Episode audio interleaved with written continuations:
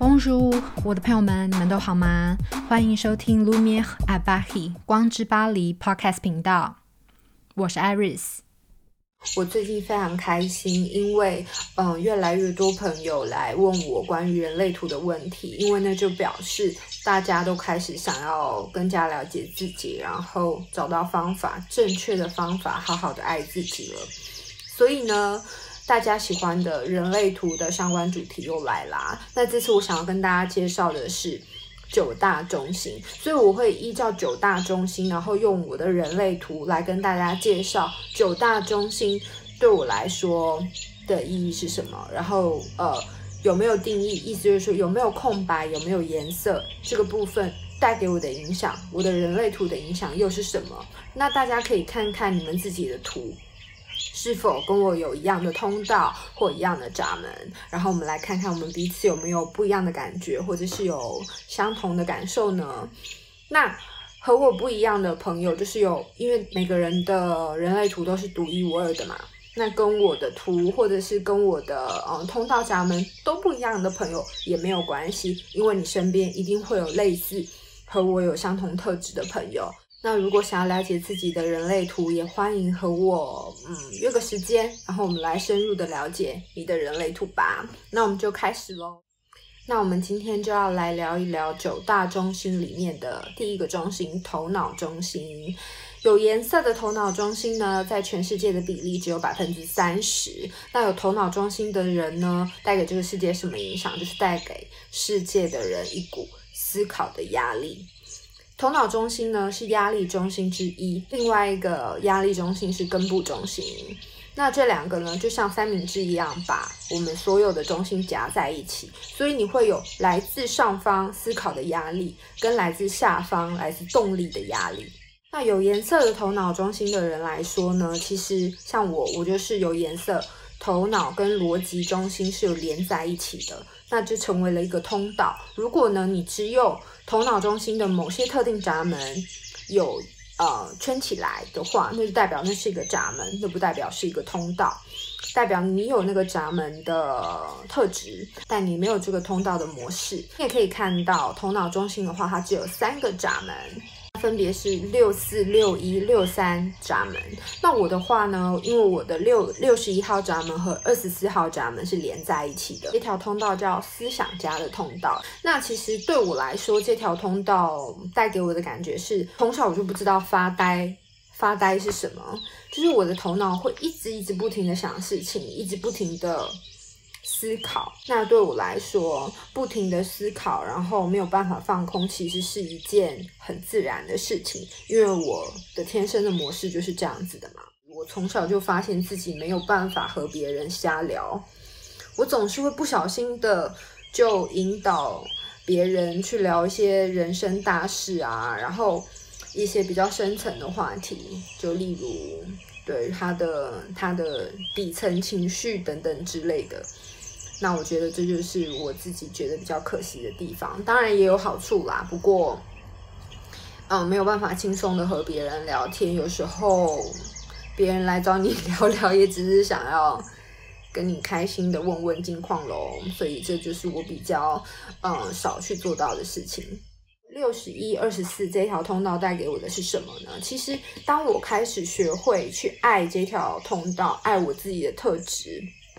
爱我自己的天生设定了以后呢，我对于这条通道的感觉是，当我有一个念头，有一个思想的主题出来的时候，例如我会思考人是什么，我是什么，我想成为怎样的人，这样子的一个感受出来的时候呢，有时候我会开始信任我自己，我会开始信任我的灵感。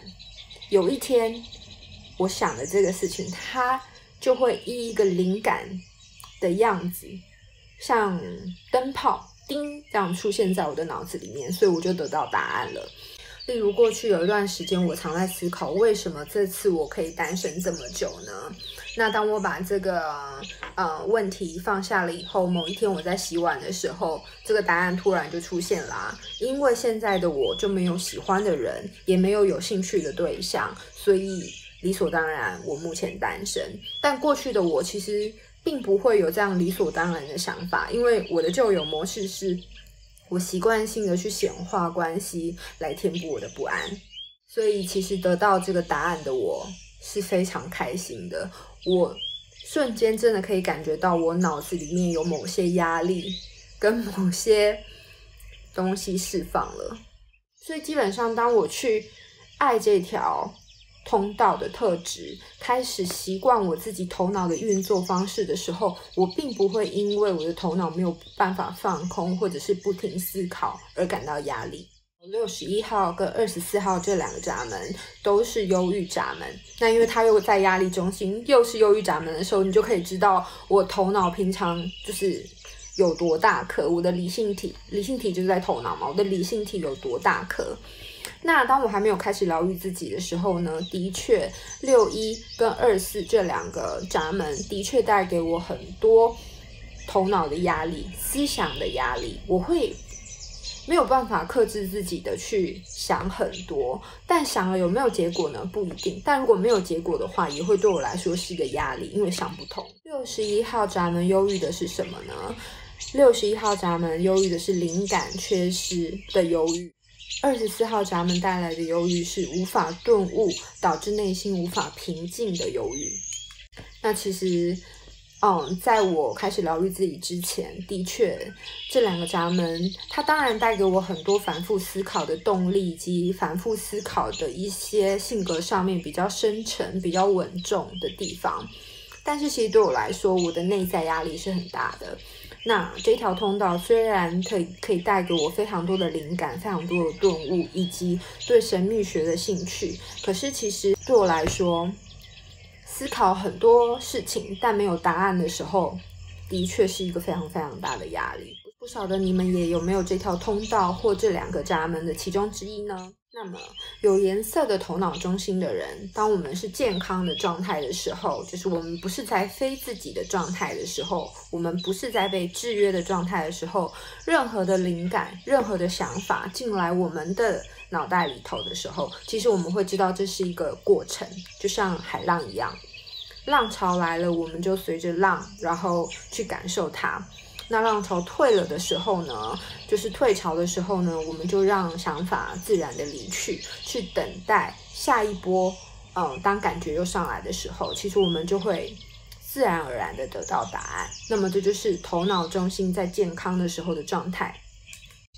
那有颜色的头脑中心不健康的状态又是什么呢？当我们不健康的状态的时候，我们会将所有思考的压力全部都转向自己。我们可能想到什么，就觉得我们想的是对的，我要去做，我要去解决任何我脑子里面出现的问题。那这个时候，通常我们冲动的时候，因为脑子呃压力太大的关系，所以去呃自作聪明的去做一些行为，或者去说一些话。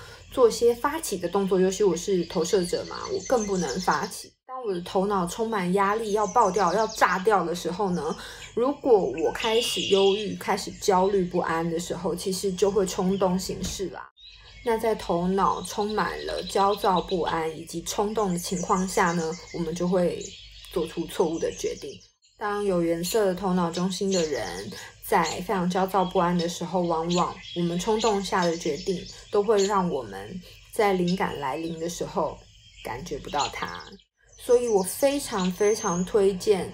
有颜色的头脑中心的人呢，一定要开始去养成静心冥想的习惯。静心冥想不一定会让你的头脑呃放空，就静心冥想有时候你也不会放空的。但是当你在静心冥想的时候呢，你能更专注在自己的内在，去分辨、去感受你现在头脑的状态到底是什么。那我前面有提到。全世界只有三十 percent 的人头脑中心有颜色，所以剩下这百分之七十的人呢，头脑中心就是空白的。头脑中心空白的人呢，他们容易一直处在于一种压力之下。压力来自于哪里？来自于一直去想跟自己无关的事情，无关紧要的事情。由于他们非常的容易被嗯头脑中心有定义的人影响，只要有头脑中心的人进入他们的能量场，他们就会被一些。和自己不相关，然后无所谓的事情全部都搅在一起。那这个时候，其实头脑，嗯，虽然不是一个权威，但是非常非常多的人习惯用头脑做决定。因此，头脑中心空白的人要如何去辨别什么才是真正自己的想法呢？那就要靠训练啦。因为不同的环境、不同的能量场，就是你在和不一样的人相处的时候，你都会被不同的想法所影响。空白头脑中心的人呢，是非常非常有弹性，且非常天马行空的，因为你们没有固定的思考模式。所以呢，被环境或人所带来的影响就会非常非常的大。那空白的头脑中心有个非常厉害的地方是，你们可以分辨谁能为自己带来启发，谁能为自己带来灵感和创作的动力。当你们的状态非常健康的时候呢，其实你们是非常享受来自四面八方的人带给你的灵感。那当然，不健康的时候，你们就是会去想。完全跟自己无相关的事情，以及不断的想要帮别人解决问题，去摆脱头脑的那股压力。但其实要知道，头脑的东西呢，如果你很用力的想要去摆脱头脑里面那些杂乱无章的想法的时候，其实下错判断、给错建议，就是很容易发生的事情啦。